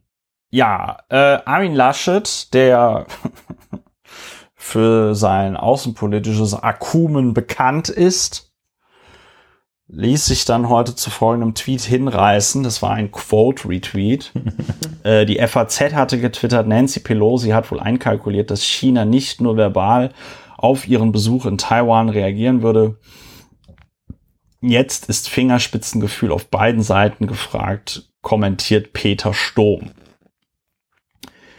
auch, also ich, das auch wieder irgendwie ein, wie ich finde, sehr komische Überschrift, aber da haben wir jetzt nicht die Zeit, um das alles auszuklamüsern. Jedenfalls, Armin Laschet twittert, zum ersten Mal seit 25 Jahren besucht eine, ein hochrangiger US-Politiker alleine das schon, sorry, da muss ich schon, also, dass man bei Nancy Pelosi, ich meine, dass er nicht in der Lage ist, zu schreiben, besucht eine hochrangige US-Politikerin Taiwan. Ja. Meinen Bruder ähm, Annegret. Hm? Ja, also das, das, ist, das, das sagt eigentlich schon alles, was man über Armin Laschet wissen muss, um danach das Lesen dieses Tweets einzustellen. Das ist schon, das ist schon Peak Armin. So, und dann, jetzt, jetzt wird's aber noch, ich habe zu früh Peak Armin gesagt, jetzt wird's noch geiler. Natürlich darf Ed Speaker Pelosi dies. Aber ist es klug, in dieser angespannten Weltsituation den nächsten Konflikt zu provozieren? die Besonnenheit Präsident Bidens ist klüger als die Reise Pelosis. Und dann noch. Besonnenheit ist klüger. Ist jetzt auch, dann äh. die Besonnenheit, ja, die Besonnenheit, das Runde muss ins Eckige. Die, und dann noch Hashtag Deeskalation. Äh, ein Tweet mit 16 Retweets, 71 Quote-Retweets und 155 Likes, was ein bisschen verwunderlich ist, weil Armin Laschet ja äh, laut Twitter-Profil fast 190.000 Follower hat. Ja, da scheinen irgendwie ähm, äh, einige. Kam, 190.000 minus 67 oder wie oft ist das retweetet worden? naja, 71, 71, 71 mal Quote retweetet. Wenn der Tweet deutlich öfter Quote retweetet wird als geretweetet, ist das ein ganz gutes Zeichen dafür, dass man komplette Scheiße geschrieben hat. Ähm, ja, ich weiß gar nicht, ich weiß gar nicht, wo ich anfangen soll. Ulrich, was macht, was macht das mit dir, wenn du sowas hörst? Ja, es erschüttert mich äh, auf eine ganz banale Art und Weise. Es ist so, tja, man schüttelt so still den Kopf vor sich hin. Und ähm, aber wir denken ja hier in unseren eigenen äh, von uns entwickelten und äh, durch empirische Forschung belegten Kategorien. Es ist so ein einmal natürlich hätte man auch eigentlich nicht drüber reden können, aber es ist ein, wiederum auch ein schönes Beispiel für viele Dinge kommentieren sich einfach von selbst. Es könnte, wenn wir, wenn wir die, wenn es nicht so einem, einem irgendwie die, die Worte, wenn es nicht so schwierig wäre, da nicht noch irgendwie drüber herzuziehen über diesen Mumpitz-Unsinn, dann könnte man das einfach nur vorlesen. Das würde schon reichen, ja. äh, um zu erkennen, was für ein blödes Gelaber ist das denn einfach? Und ähm, ja, äh, das lässt einen so ein bisschen, ja, es ist halt auch irgendwie natürlich äh, aus der Rubrik äh, nicht drüber reden, weil ähm, ja, Armin Laschet ist halt irgendwie auch doch weg vom Fenster. Und äh, ja, aber ich meine, äh, gleichzeitig muss, muss man auch sagen, dieser Mann bewarb sich um das Amt des Regierungschefs der Bundesrepublik Deutschland und wurde von seiner Partei dazu auch nominiert. Das, ja, also finde, jetzt weiß ich auch, was es mit mir macht. Es, es läuft mir eigentlich, jetzt, jetzt, wo du sagst, spüre ich, es läuft mir ein kalter Schauer über den Rücken. Ja. So, wenn ja. man irgendwie beim Autofahren ähm, ja. so, so haarscharf, fast ja. wäre irgendwas passiert.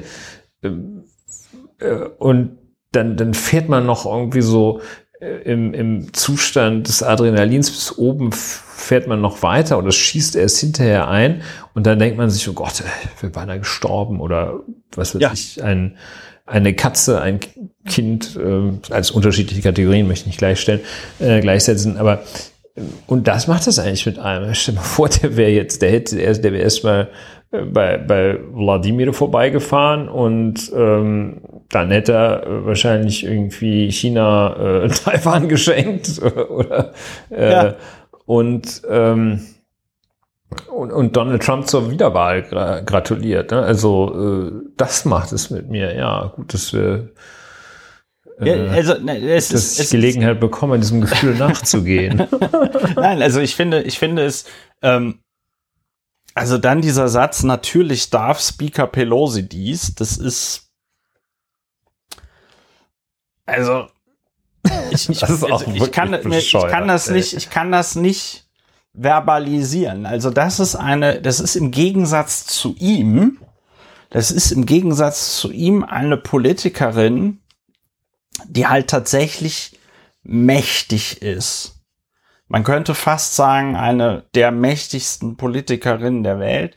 Sie ist auch in der äh, Ran Rangfolge wer, wenn, wenn der Präsident stirbt, wer kommt dann dran, wenn der Vizepräsident stirbt? Und dann kommt nämlich Speaker of the House. Die ist die Nummer drei in der Rangfolge. Ja, wie bei uns ja auch, ne? Ja. Und das ist, das ist einfach Wahnsinn, wenn Armin Laschet dann da sagt, und natürlich, äh, ich, according to Armin Laschet, according Armin to Laschet, Laschet hat gesagt, es ist okay. Das ist, das krasse ist, das, das krasse ist natürlich dieser Gegensatz. Einmal die Provinzhaftigkeit von Armin Laschet. Da hast du natürlich total recht. Das, eigentlich könnte man auch sagen, who the fuck is Armin Laschet, ja? Also, was, was, was interessiert mich das? Und dann aber auch gleich, und dann aber wieder der andere Gegensatz, nämlich, dass die CDU den mal zum Kanzlerkandidaten gemacht hat. Und dieser Typ, natürlich darf Speaker Pelosi dies und dann, aber ist es klug, in der angespannten, dieser angespannten Weltsituation den nächsten Konflikt zu provozieren. Dass dieses Fragestellen, dieses Fragestellen, das ist der, das ist der dümmste ist Trick ja. dieser Vollidioten, um irgendwie intelligent zu wirken.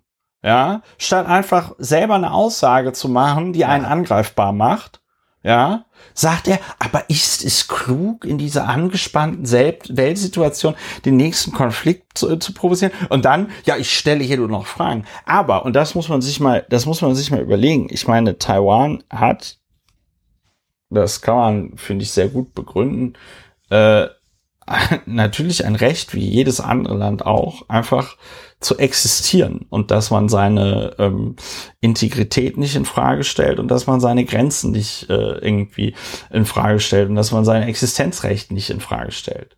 Und, und, und die einzigen, die einzigen, die sich hier falsch verhalten, äh, ist die Volksrepublik China, die irgendwie nicht damit klarkommt, dass sie es nicht geschafft haben, damals den äh, Chiang Kai-shek und seine äh, und seine Getreuen komplett zu beseitigen.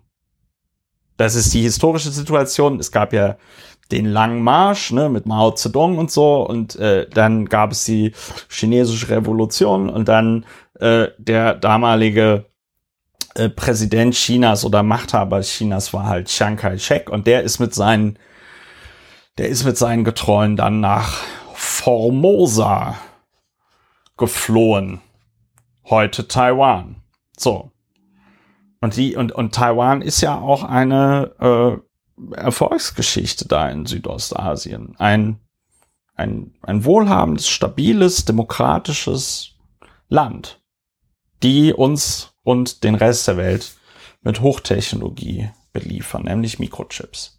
So, und, ähm, und da von einer Provokation zu sprechen, wenn Nancy Pelosi Taiwan besucht, weil China nicht die Füße stillhalten kann, da kann den Chinesen doch egal sein eigentlich. Äh, also das war ganz geil. Da haben sie dann auf, äh, da haben sie dann, äh, ich weiß nicht mehr welche Accounts das waren, aber ich folge vielen Accounts mit China-Bezug. Und dann haben sie da so äh, nicht Tweets, aber es gibt ja dieses chinesische Twitter Weibo und dann waren da so quasi offizielle Tweets so nach Motto jetzt hier das lassen wir uns nicht gefallen und so und die und die beliebtesten Replies darunter waren so Sachen wie ach du meine Güte müssen wir jetzt auch noch Geld für irgendwie so ein bescheuertes Manöver ausgeben oder so ja also also wirklich ich weiß natürlich nicht, ob es repräsentativ ist, aber ich glaube, dem, der, der durchschnittliche Chinese fragt sich, wird es meinen Kindern mal besser gehen als mir? Äh, kann ich mir noch Essen leisten? Kann ich mir leisten, irgendwie Fleisch auf den Tisch zu stellen? Ja, äh, habe ich irgendwie einen Job, wo ich halbwegs bezahlt werde? Und äh, ist die Umweltverschmutzung in meiner Stadt nicht äh, so groß, dass ich mit 40 Jahren darf ich heute darf ich heute vor die Tür gehen oder muss ich noch vier Wochen warten? Ne? An Lungenkrebs sterbe ja und noch die ganze Corona-Scheiße. Also das ich sag mal, jeder durchschnittliche Chinese regt sich wahrscheinlich 5000 Mal mehr über Corona und Corona-Lockdowns auf als darüber, dass auf Taiwan irgendwie 20 Millionen Chinesen wohnen, die das halt so ein bisschen anders sehen. ja. und von Nancy Pelosi besucht werden. Ja, und von Nancy Pelosi besucht werden. So, und dann, und dann schreibt er Konflikt provozieren. Das ist halt, ja. Ja, nee, du wolltest das, was sagen dazu? Ja, nee, das ist, ähm, also ich finde diese Analyse sehr treffend. Man muss eben ganz besonders treffend fand ich diesen Hinweis von dir darauf, äh, dass, dass diese raunende Fragestellerei ein, äh, ja. Ein, ein Zeichen ähm, von großer intellektueller Schwäche ist. Ähm, aber äh, dazu noch, ähm, also ein Gedanke, der so ein bisschen im leer, äh, unverbunden im Raum steht, die äh, die Sachen, äh, die äh, die Volksrepublik China da machen lässt, äh, sind ja zum Teil, also dieses Manöver, so Manöver mit scharfer Munition, das ist ja jetzt nicht so, dass sie da mit dem Übungsgewehr G3 scharf schießen, sondern ja, ja. Äh, da, wenn ich das richtig verstanden habe, lassen die also zum Teil äh, da so, so Raketen über Taiwan ja, fliegen. Ja. Junge, Junge. Und äh, das ist eher so unverbunden, beziehungsweise ähm, ein, ein Beleg für die für die Heftigkeit und auch für die fehlende Akzeptierbarkeit der Vorgehensweise der Volksrepublik China. Weil äh, ein anderer Gedanke, der mir dabei auch zu schaffen macht, oder äh, wichtig ja auch, das hast du ja auch gesagt, ähm, und was in der Diskussion auch immer wieder betont werden muss, ähm, und das, das, äh, da, dazu fehlt Armin Laschet auch äh, ja, die, die, eigentlich die, die äh, politische Grundausstattung, dass wenn man sagt, okay, es ist jetzt nicht so, dass der China und die USA äh, sich, dass die darüber jetzt verhandeln, was mit Taiwan wäre, sondern äh, da wohnen ja eben auch 20 Millionen Menschen. Und zuallererst, und das ist meines Erachtens bei, bei diesen Diskussionen auch sehr wichtig, dass man mal sieht, äh, da gibt's ja auch noch diese 20 Millionen Menschen und äh, an die muss man vielleicht auch mal denken. Und die haben ja, die, die werden ja nicht von Nancy Pelosi irgendwie wieder, äh, wieder Willen besucht. Und äh, wichtiger Punkt könnte Armin Laschet sich vielleicht auch mal überlegen, äh, äh, ob es darum vielleicht auch geht. Naja, und das andere ist, was, was mir tatsächlich zu schaffen macht, äh, das geht so ein bisschen in Richtung äh, Broken Windows Theorie. Ähm, da ist so ein, ein, ein gewisser Niedergang äh, von eigentlich, und nicht nur eigentlich, von äh, zentralen Prinzipien des Umgangs miteinander beziehungsweise zentralen Prinzipien des Völkerrechts, dass man sich nicht bedroht, dass man, also das, das Gewaltverbot ist ja auch ein, äh, ein Verbot der Androhung von Gewalt äh, und nichts anderes ist das, wenn man Raketen über ein anderes Land äh, äh, fliegen lässt und äh, an der Grenze Manöver macht. Und äh, dieser Common Sense und diese, diese Prinzipien erodieren. Und äh, nun ist Armin Laschet glücklicherweise einflusslos genug, um wirklich einen Beitrag zur Erosion dieser Prinzipien liefern zu können. Aber dadurch, dass immer wieder äh, Stichwort Ukraine und jetzt äh, China, Taiwan, gesagt wird, ha, nicht provozieren und die Armen und lasst sie doch und irgendwie haben die ja auch einen Punkt und äh, ja, ja. bröckelt dieses Prinzip, dass man einfach, egal wie Mist man das findet, äh, einfach nicht mit Gewalt droht. Ja? Das geht nicht. Das ist ein absolutes No-Go. Und äh, das ist auch die Täter-Opfer-Umkehr, auch, ja. auch ein Meisterstück von Armin Laschet, dass man sagt, oh, ihr provoziert die ja. Ne? Also ja. Äh, quasi der, der, der kurze Rock-Argument hier. Ne? Ja, China ist so böse, weil, weil ihr so... weil die? Nancy ne? Pelosi hat so einen kurzen Rock getragen. ja. ja. ja. ja. Äh, abgesehen davon, jetzt also auch mal so aus äh, völlig, auch, auch wieder so ein bisschen unverbunden, ähm, muss ja auch sagen, äh, diese US-amerikanischen Politiker, die, die sind ja bis ins hohe Alter sehr aktiv. Ne? Also ja. Sehr aktiv. Ja, die ist 82 da. Die es gute, ist ne? eine Geronto, also, es ist eine Gerontokratie. Das Sie haben doch da äh, vollkommen zu Recht äh, Jungbrunnen äh, auf der Pennsylvania Avenue. Ja, ich weiß auch nicht, aber es ist auf jeden Fall, es ist auf jeden Fall äh, abgefahren. Das, dann kann die auch so Sachen sagen, wie ich seit 60 Jahren immer wieder betone. ja, ja, wie ich seit 60 Jahren. Nein, aber das ist, ähm, ja, was, was, was soll man dazu In sagen? the late ja. 50s, I already said.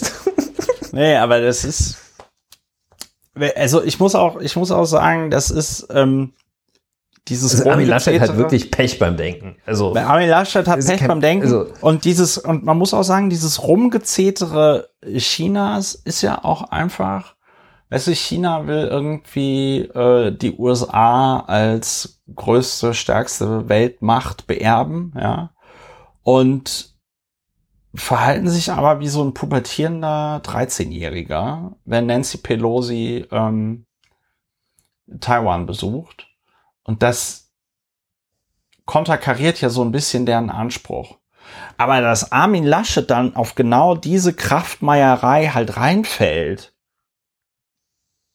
und dann direkt Angst vom nächsten Krieg hat. Ich meine, das, dieser Tweet ist ja für die KP China das schönste Signal überhaupt. Die deutschen Konservativen, wenn man genug mit dem Säbel rasseln, haben die deutschen Konservativen genug Schiss in der Büchse. Ich meine, ich mache mir da keine Illusion, wenn China äh, sich Taiwan holen will, dann, dann holen die das. Also anders als die Ukraine wird es sehr, sehr schwierig, äh, Taiwan mit Waffen zu versorgen. Ja. Ähm, äh, wobei die Chinesen, glaube ich, wenn die Taiwaner so viel Widerstand leisten wie die Ukrainer, werden die Chinesen keinen Spaß daran haben, äh, wenn sie Taiwan versuchen, militärisch äh, zu holen. Ja. Ähm, die Besonnenheit Präsident Bidens ist klüger als die Reise Pelosis. Joe Biden hat erst vor kurzem in einer Rede auch nochmal gesagt, dass man Taiwan unterstützen wird und hat sich da irgendwie so äh, unbesonnen ausgedrückt, um mal in der Diktion Armin Laschets zu bleiben, dass die, dass die Sprecher von ihm direkt zurückrudern mussten. Und ah, der Joe hat auch nicht nein, nein, nein. Tage. Ne? Es hat, es hat sich nichts, es hat sich nichts an der China-Politik der USA verändert. ja, just well es ist, es ist immer, es, es, es bleibt, ja, weil der, weil der, der sinngemäß hat der gesagt, ähm, ja, also wenn, wenn, wenn China, ähm, wenn China äh, äh, Taiwan angreift, dann greifen wir China an, so ungefähr, ja. Also das war, äh, war nicht so besonnen. Ja, Armin Laschet, Pech beim Denken, gut, dass dieser Mann nicht Bundeskanzler äh, geworden ist. Jetzt haben wir schon anderthalb Stunden äh, gepodcastet. Ja. Ich glaube, äh, Europäischer Gerichtshof zu Familiennachzug ist vielleicht ein bisschen. Ja, es ist nicht so ein. Oder kriegst du so eine schöne Kriegst du eine schöne Ausleitung. Sollen wir dann kann, über Susanne? Ja. Ich würde es nur ganz kurz. Äh, ja. vielleicht kriege ich damit verhindert, dass wir über Susanne Klatten reden. Ja. Ähm, ja, wir lassen das äh, im Wesentlichen, möchte ich nur eine Sache sagen. Der EuGH hat gesagt, so wie ihr das macht, liebe Deutsche, geht das nicht. Ähm, Mit dem Familiennachzug. deutschen äh, Behörden oder äh, nach äh, deutschem und auch internationalem Recht ist äh, anerkannt, dass wenn eine geflüchtete Person ähm, anerkannt ist, ein Fluchtgrund anerkannt ist, dann, dass dann äh, Teile der Familie, die minderjährigen, äh, minderjährige Teile der Familie ähm, nachziehen dürfen. Und äh, da gab es, und das, ich war mir auch neu und ich finde es ich find's so, so böse. Äh, da gab es die Praxis, dass ähm, dann ähm, Behörden diese Nachzugsanträge so lange haben liegen lassen, bis die äh, Nach zum Nachzug vorgesehenen Familienmitglieder 18 Jahre, das 18. Lebensjahr vollendet hatten. Und dann wurde gesagt, nö, jetzt äh, ja, Familiennachzug, die Voraussetzungen, es tut mir leid, ich würde ja gerne euch helfen, aber die Voraussetzungen für Familiennachzug liegen nicht mehr vor. Und äh, da hat der Europäische Gerichtshof gesagt, ja, ähm, ihr müsst aber für die Frage, ob die Voraussetzungen für den Familiennachzug vorliegen, auf den Zeitpunkt der Antragstellung des Asylantrags zum Beispiel ähm, abstellen. Da müsst ihr gucken, war beim Zeitpunkt der Antragstellung das Familienmitglied, dessen Nachzug begehrt wurde, minderjährig. So, und dann könnt ihr euch ein bisschen Zeit lassen. Ähm, und wenn ihr dann, äh, wenn ihr euch äh, zu viel Zeit lasst oder wenn ihr euch viel Zeit lasst, dann zieht halt äh, jemand mit 18 oder 19 nach als Begünstigter der, des Familiennachzugsrechts für Minderjährige. Und ähm, auch da, was hat das mit mir gemacht? Ich stelle mir die Frage mal selber. ähm, das hat äh, mich selbst, äh, ich war schockiert von meiner Naivität, weil ich gedacht habe, das kann doch wohl nicht sein, dass sie das so machen. Ja. Aber natürlich kann das sein und äh, ja, das öffnete die Augen. Der Europäische Gerichtshof, ähm, guter Mann ähm, und ja, das nur mal am Rande. Das ist zu begrüßen. Es gibt wieder Stimmen, die sagen, ja, hm, ja da kommen jetzt wieder so viele, aber äh, vielleicht auch der Moment, um nochmal zu sagen, es können eigentlich gar nicht, genu gar nicht genug Menschen zu uns kommen, äh, weil ihr, äh, ja, sonst müssen wir alles selber machen. Einschließlich. Ja. Das ist auch Mist. Laut, ja, laut, laut Präsident. Sonst ist es mit diesem Prinzip Arbeitsteilung nichts mehr. Laut, laut ehemaligem Präsidenten der Bundesagentur für Arbeit äh, 400.000 im Jahr. Ja, es gibt ja eine neue ja Präsidentin. Es gibt da eine neue ne? Präsidentin, äh, Andrea Nahles. Ja. Siehste, ja. SPD-Mitgliedschaft äh, lohnt sich langfristig. Ja, jedenfalls macht sie nicht so eine komische Karriere, dass sie irgendwie äh, gesagt geht, hat, ja. dann werde ich jetzt irgendwie Gashändlerin oder äh, Automobillobbyistin oder, oder oder oder Lobbyistin für Aserbaidschan. Ja. Der, äh, wie in Österreich der Kusenbauer. Oder, oder dann schon mal vorher, bevor das mit dem Aserbaidschan-Job was wird, schon mal in Masken machen oder sowas. In, ja, Masken. So, äh, ich muss aber noch ganz so, kurz. Ja, du musst noch was. Weil wir sind ein sehr glaub, kompakter Podcast. Du musst noch was ja loswerden. Ne? Wir sind ja auch Deutschlands besser Oligarchen-Podcast. So. Ja, die, die, äh, die Oligarchin äh, ihr merkt schon, ich, äh, es hat sich was bei mir verändert. Ähm, ich, ich möchte diese diese deutschen Milliardäre, die ihr Geld dadurch bekommen haben, dass sie es erstens geerbt haben und zweitens die äh, Eltern das Geld verdient haben, indem sie mit den Nazis paktiert haben. Diese Menschen möchte ich fortan nur noch Oligarchen nennen. Ähm, ich finde, die Definition von Oligarch passt da, passt da ganz gut. Äh, klingt auf jeden Fall besser als Milliardär. Äh, ein niederländischer Historiker, David de Jong, hat ein Buch geschrieben, das bei Kiepenheuer und Witsch erschienen ist äh, dieses Jahr, vor kurzem erst. Das Buch heißt David, äh, das Buch heißt nicht so, das Buch ist von David de Jong und es heißt Braunes Erbe, die dunkle Geschichte der reichsten deutschen Unternehmerdynastien. So, und da dröselt der fein auf, wie zum Beispiel die Quanz und andere ihr Geld äh, verdient haben. So. Und ähm, jetzt ist es so, dieses Buch ist draußen, es wird darüber berichtet. Das ist natürlich für die Quant-Erbin die Oligarchin Susanne Klatten ist das natürlich schwierig. Und äh, deswegen, weil sie natürlich gut vernetzt ist mit der deutschen Presse, gibt es jetzt so Hofberichterstattung, Hof- und Hurra-Berichterstattung für Susanne Quandt von der Erbin zur Ermöglicherin, wie Susanne Klatten die Start-up-Szene erobert. Susanne Klatten wollte immer mehr sein als nur der Spross der Quant-Dynastie.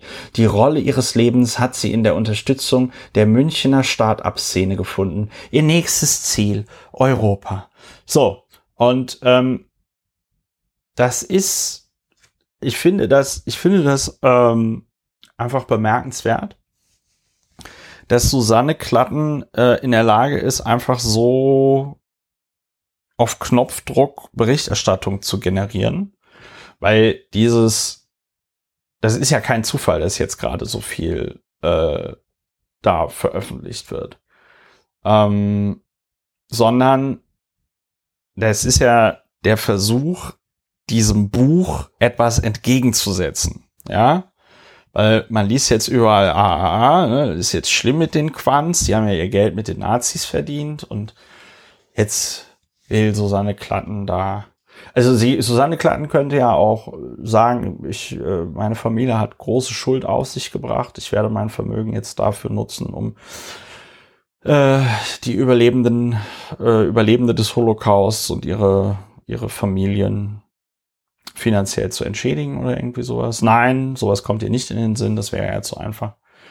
Sondern sie geriert sich hier als ja, von der Erbin zur Ermöglicherin. Das scheint anscheinend an Susanne Klatten sehr zu kratzen, dass man, für sie ist das ein Vorwurf, aber es ist eigentlich nur die wahrheitsgetreue Feststellung, dass sie halt einfach einen Arsch voll Geld geerbt hat, für den sie nichts getan hat und durch diese BMW-Dividende für ihre Aktien jedes Jahr alleine durch diese Dividende pervers viel Geld bekommt, für das sie auch nicht ge gearbeitet hat.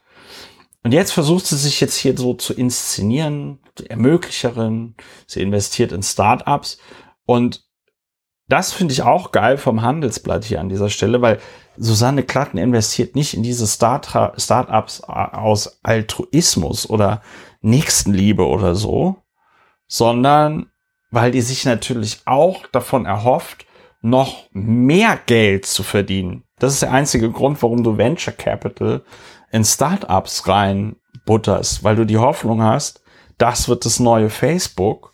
Und wenn du dann, weiß ich nicht, zehn Prozent von dem neuen Facebook hast, ist das auf einmal Milliarden von Euro wert. So. Darum ging's. Fand ich einfach interessant wie Frau Klatten mit dem Nazi-Erbe ihres Blutgeldes umgeht. Aber ja, das war ja, jetzt ähm, ja. Das, äh, das Buch äh, ähm, die Einleitung äh, beginnt mit Verena Balzen. Ja. Das ist natürlich auch sehr schön. Die hatte ja auch mal einen äh, Gastauftritt äh, bei uns Mehrfach, mehrfach. Äh, ja, die möchte auch was Gutes mit ihrem Leben machen.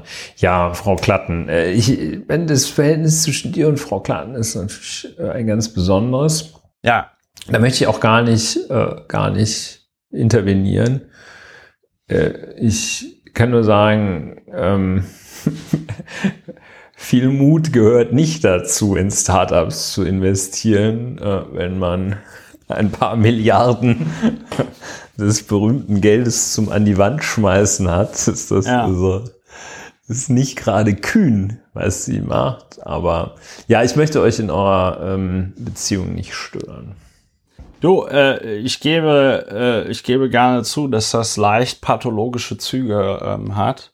Bei, wem, aber, bei ihr oder bei, bei mir? Aber äh, ich, ich kann, ich kann dir, ich kann nur sehr schwer beschreiben, was das mit mir macht, wenn ich diese, wenn ich, wenn ich dieses Interview, was sie da damals gegeben hat, wo sie gesagt hat, wer würde denn mit uns tauschen wollen?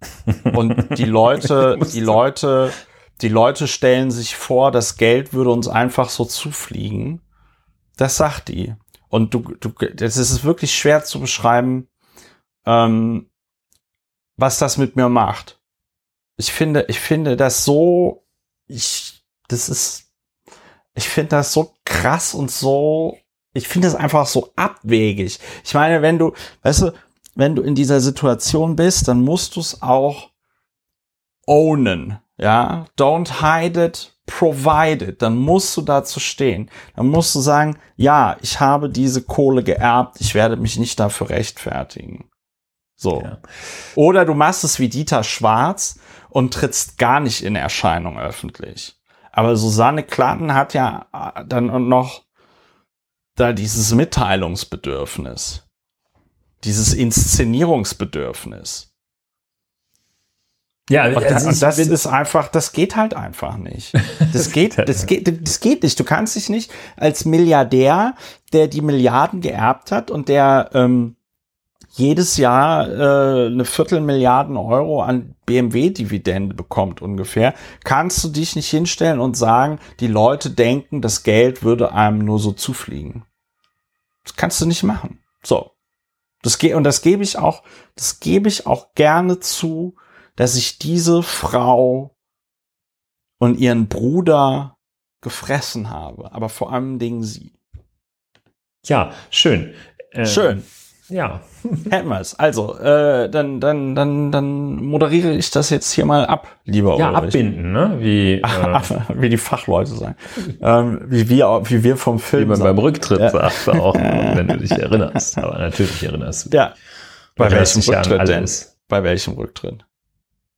Das war. Ähm, Ach ja, das habe ich schon wieder verdrängt. Anne, ja, ja. Anne Spiegel. Eine Spiegel. Ja, ich muss das jetzt, jetzt noch, ich muss das jetzt noch abbinden. Jetzt muss ich, ich das noch, jetzt muss ich das, jetzt muss ich, das, das hat ihr den, das hat ihr echt das Genick noch gebrochen. Also, das hat ihr, sie war Die schon, nimmt ja gar nichts ernst. Sie war schon, die denkt ja nur in Formeln. Sie wurde, sie, also bind mal. Sie, sie wurde schon, sie wurde schon künstlich beatmet und dann hat sie sich noch selbst das Genick gebrochen, ja. So kann man es beschreiben. Gut. Äh, liebe Leute, liebe HörerInnen, das war die 127. Folge von Lauer und Wena, aufgenommen am Mittwoch, den 3. August 2022. Lauer und Wena, Deutschlands bester Urlaubs- und kann man, glaube ich, auch so sagen, Oligarchen-Podcast und Podcast zur Bewältigung der Gesamtsituation. Wenn euch das hier gefallen hat, empfehlt uns weiter. Äh, überlegt euch mal, ob ihr diesen Podcast unterstützen wollt. Wenn ihr diesen Podcast bereits unterstützt, vielen lieben Dank dafür. Ich wünsche euch eine angenehme Restwoche, werdet nicht komplett verrückt. Und dann hören wir uns demnächst wieder bei Lauer und Wiener. Macht's gut. Tschüss. Tschüss.